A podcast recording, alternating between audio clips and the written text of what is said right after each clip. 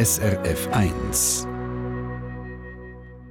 Jürg Marquardt, Mr. Pop, am 2. Januar 1968, also vor 50 Jahren, hat es die erste Schweizer Hitparade gegeben, auf DRS1. Sie sind bekannt worden als Mr. Pop, also als Präsentator, wie es dort geheißen hat, von der Hitparade. Die erste Sendung haben aber nicht Sie gemacht, sondern der Christoph Schwegler. Wie war das eigentlich im Nachhinein? Hat Sie das einmal gewurmt? Nein, es hat mich überhaupt nicht können wurmen. Das ist mir gar nicht bewusst gewesen. Und das ist ein eine peinliche Situation gewesen, weil mir hat das niemand gesagt. Ich weiß auch nicht warum.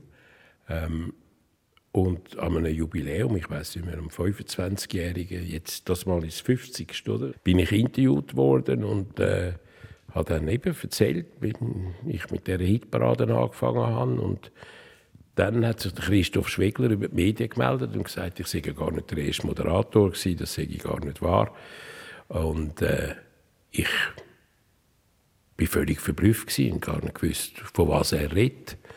Bis ich mich äh, jetzt, ich habe heute nochmal in der Wikipedia nachgeschaut, also es ist tatsächlich so, dass er anscheinend vom Studio Basel aus schon die Hitparade gemacht hat wo ich aber im Studio Zürich das anscheinend übernommen habe, haben sie mir gesagt, ich soll einen Trailer machen, ich soll die ganze Sendung quasi konzipieren und mir ist nicht bewusst dass es sie schon gibt. Also zwei Jahre später haben Sie dann die Hitparade moderiert, im 1970. Äh, wenn Sie sich zurückerinnern, wie sind die Anfänge von dieser Hitparade? Wie war die Geschichte, dass das überhaupt zustande ist? Ja, die Geschichte ist so gegangen. Ich habe ja damals die Zeitschrift Pop herausgegeben äh, wo eigentlich so eine Plattform war für Popmusik in der Schweiz. Und wir haben eine Umfrage gemacht unter unseren Lesern, welche Radiosendung sie am liebsten möchten haben auf ich weiß nicht, ob es noch Radio Bermünster geheißen hat damals. Es hat auch nur einen Radiokanal gegeben.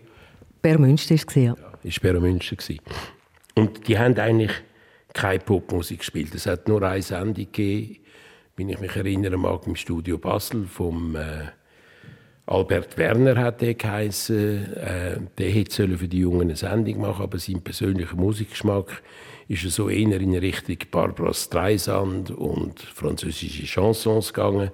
Also das war auch nicht eigentlich das was die Jungen wollen haben. Und dann haben wir ihnen den Fragebogen äh, beigelegt, im Heft, das sie können ausfüllen und ankreuzeln. Und da ist Hitparade Nummer eins Wunsch gewesen. Und wir haben das ins Studio Zürich geschickt und ich bin kontaktiert worden vom Valo Linder, damaliger Unterhaltungschef vom Studio Zürich. Übrigens äh, existiert heute noch mit dem Namen weiter, wie es der Prix Valo gibt, wo ihn erinnert. Ein grossartiger Mann gewesen. sehr viel äh, da für junge Talente. Ähm, und der hat mich gesagt, ja, sie würden gerne so eine Sendung machen, aber er hätte kein Budget. Ob ich könnte äh, ihnen einen Trailer machen für die Sendung und wenn ich mir das vorstelle und ob ich sie allenfalls auch könnte moderieren könnte, dann ich voller Begeisterung selbstverständlich sagt er, ja, allerdings ohne Honorar. Und wie viel haben Sie bekommen schlussendlich? Ja, ich habe nichts bekommen, weil die Abmachung war, er hat gesagt, er könne mir kein Honorar zahlen, er hätte kein Budget. Und dann hat er gesagt, aber ich habe die Zeitschrift äh, Pop und für die sage ich das gut, wenn ich da am Radio auftrete. Da habe ich den Trailer bastelt mit dem, äh, mit dem äh, Ausschnitt aus Sgt. Pepper's Lonely Heart Clubs Band. Ich weiß nicht, ob es den noch gibt, den Trailer. Ist auf jeden Fall hat es viele Jahre gegeben. Und der hat dann irgendwo so gelautet, Jürg Marquardt, äh, ich weiß es nicht mehr genau, Chefredakteur der Zeitschrift Pop oder so etwas, äh, und dann habe ich das abgegeben und dann komme ich einen Anruf über vom Cédric Dumont, dem Direktor vom Studio Zürich damals. Ähm, ich soll doch bitte zu ihm kommen. Dann bin ich zu ihm gegangen und gesagt, Sie, Herr Marco, das geht natürlich überhaupt nicht, was Sie da wollen. Das ist ja Schleichwerbung. Also er hat keine Werbung für das Pop? Nein, das hat er nicht wollen. Dann habe ich gesagt, ja, Entschuldigung, ich habe mit dem Herrn Linder abgemacht, äh, dass ich kein Honorar bekomme. Und er sagte, ja, aber doch nicht so plump und offensichtlich und das geht nicht. Dann habe ich mir einen Moment überlegt und dann habe ich ihn gefragt, haben Sie etwas dagegen, wenn ich ein Pseudonym annehme? Er sagte, nein, das können Sie halten, wie Sie wollen. Sage ich, gut, dann heisst ich ab sofort Mr. Pop. Dann hat er gelacht und gesagt, ja, Sie sind ein schlauer Fuchs, aber das, ja, das, das kann ich akzeptieren. Aber Honorar haben Sie dann gleich irgendwann bekommen? Ja, irgendwann, ich glaube, zwei Jahre später ist der Guido Baumann, glaube ich, der Ratefuchs Studiochef geworden hat mich gerufen und gesagt, das sei alles ein bisschen peinlich, die Geschichte, und ohne Honorar und so, und das ging eigentlich nicht. Und er will mir das, äh, ab sofort das Honorar auszahlen. Dann sage ich, wie viel? Das hat 70 Franken pro Sendung. Das habe ich dann nicht bekommen. Mögen Sie sich noch erinnern an die erste Sendung, an die, Ihre erste Paradensendung, Bestseller auf dem Plattenteller?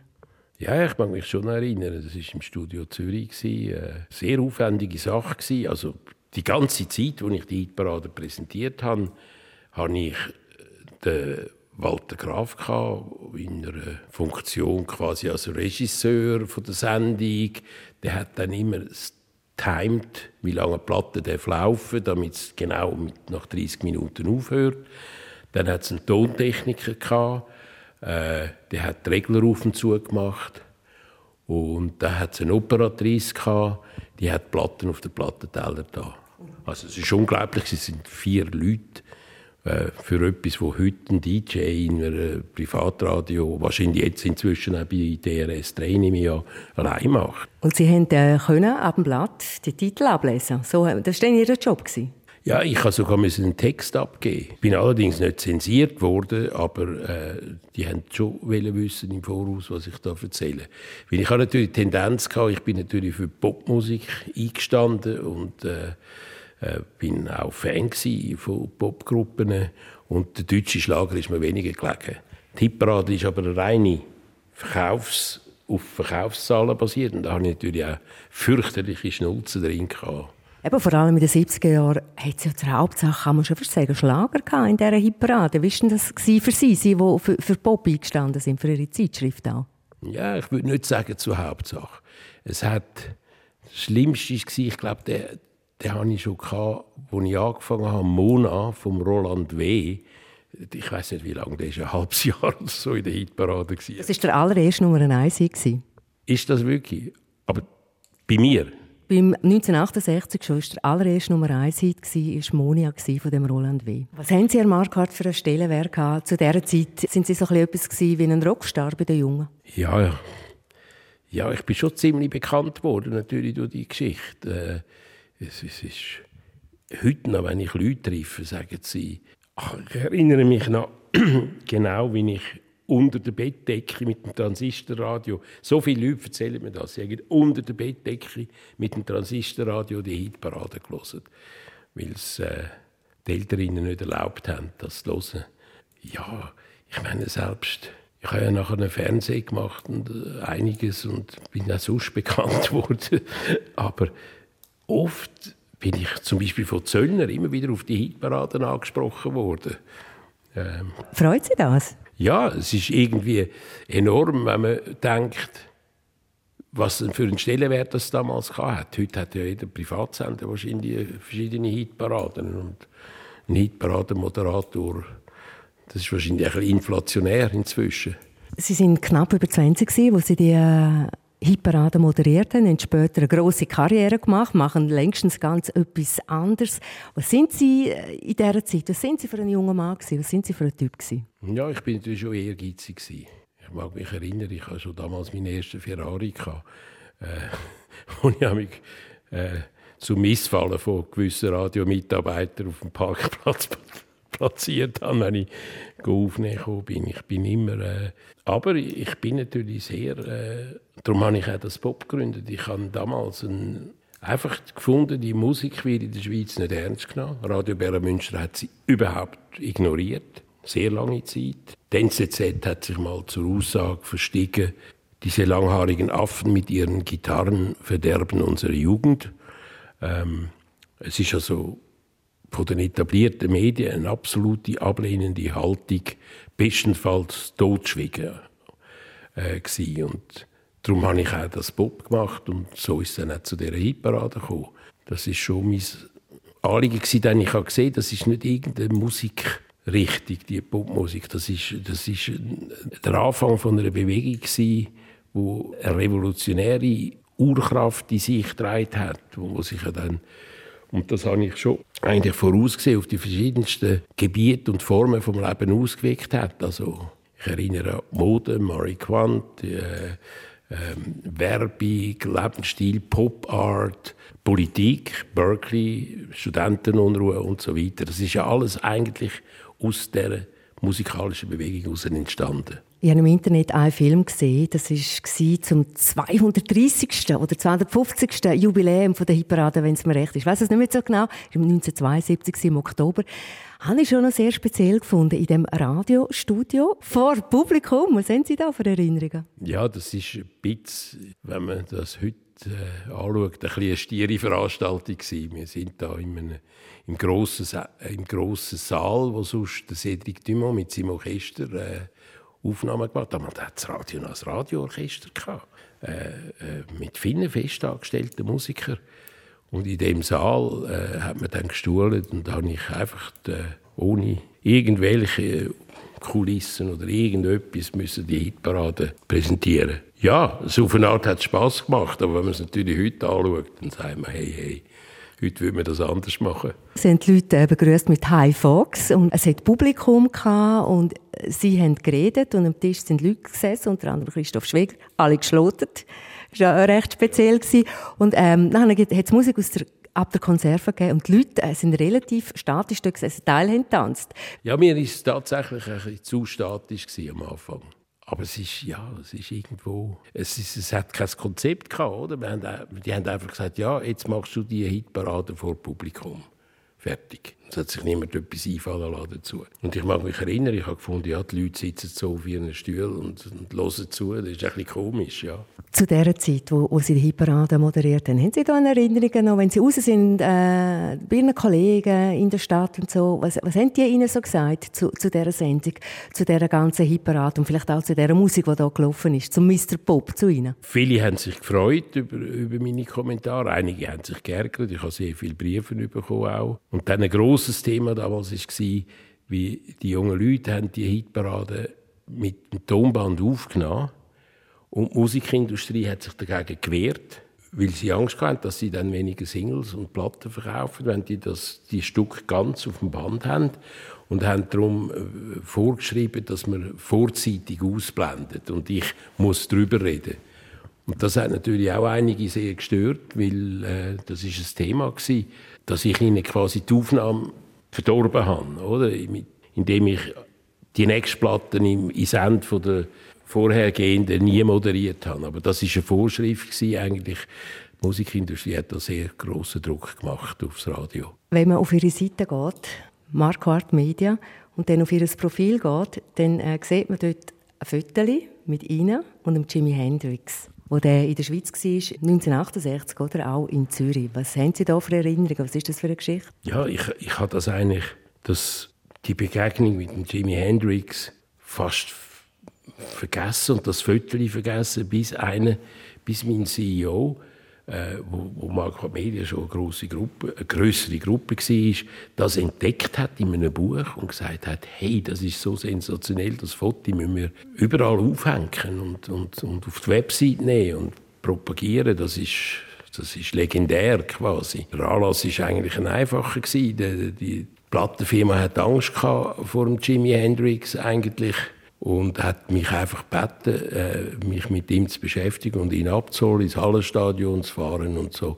Wie es einfach, damals hat es die, ich weiß nicht, heute gibt es vielleicht auch nicht mehr mit Plattenfirmen auch sparen, aber nachher hat es die Artist Relation Abteilungen gegeben, oder, die sich um Künstler gekümmert haben. Aber damals hat es das nicht gegeben. Und dann haben die meistens mich gefragt, ich soll auf den Flughafen die abholen und so. Das habe ich gerne gemacht, weil da habe ich natürlich Zugang zu den Stars und so. Also Jimi Hendrix für viele einer der besten Gitarristen überhaupt und sicher der Rockmusiker äh, aus seiner Zeit dort. Wie haben Sie ihn denn kennengelernt? Geredet haben Sie was? Ja, geredet haben wir über sein Konzert, wo er da... Äh, er war eigentlich eher ein Schweigsamer. Er hat nicht so viel geredet. Er war ziemlich äh, angespannt. Gewesen auf den Auftritt fokussiert, wo übrigens nicht so toll war. Es war nicht eines von seinen grossen Konzerten in Zürich. Aber es war eine Begegnung, die ich, ich habe das dann irgendwie gar nicht realisiert, aber wo mein Sohn das Foto gesehen hat, hat er gesagt, was, Jimi Hendrix? Sag ich, warum, du kennst Jimi Hendrix? Und er sagt, ja, das ist doch ein Gitarrengott.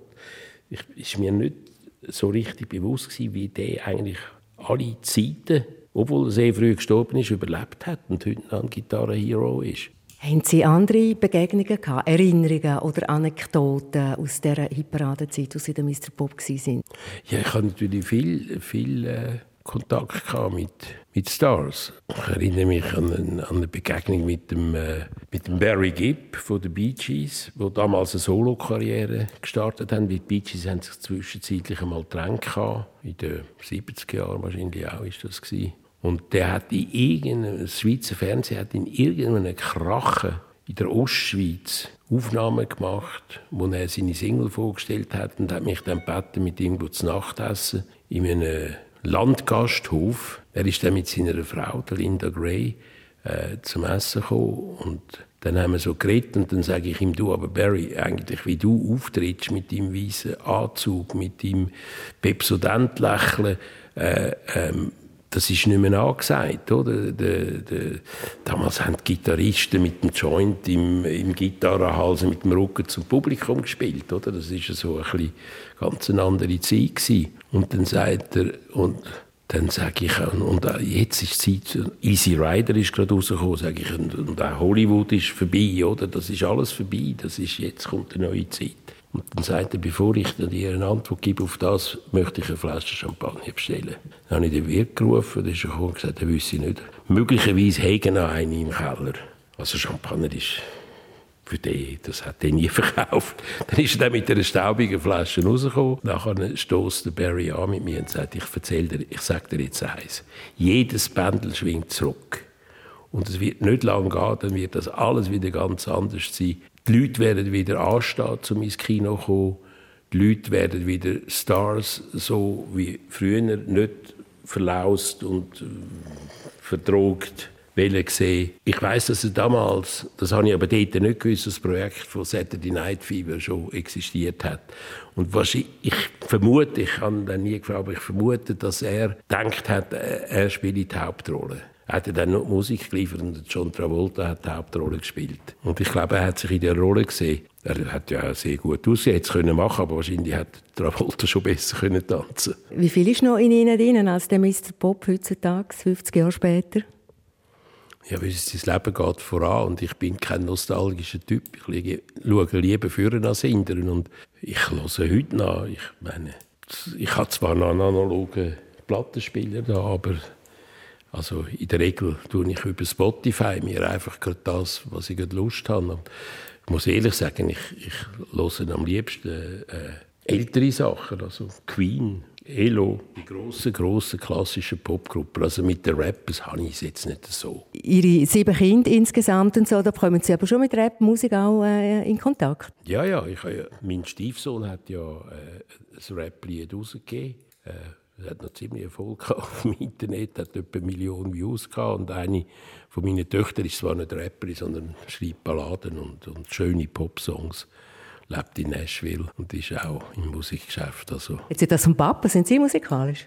Nein, ich bin zu wenig. Wenn ich musikalisch gewesen wäre, wäre ich Popstar geworden. Aber das, nein, nein, leider nicht. Ich habe zwar Klavierstunden, bin zu Klavierstunden gezwungen worden, aber es hat dort zu nichts gebracht. Was wünschen Sie der Schweizer Hitparade für die nächsten 50 Jahre? Viel gute Musik, natürlich. Ich, ich nehme an, es ist immer das gleiche Konzept, oder? Dass alles, was gut verkauft, hier kommt, also bunt gemischt. Und ich hoffe, dass Moderatoren Freude haben und dass Zuhörer Freude haben und dass sie 50 Jahre weiter existiert. Danke vielmals, Jürg Marquardt. Danke auch. Eine Sendung von SRF1. Mehr Informationen und Podcasts auf srf1.ch.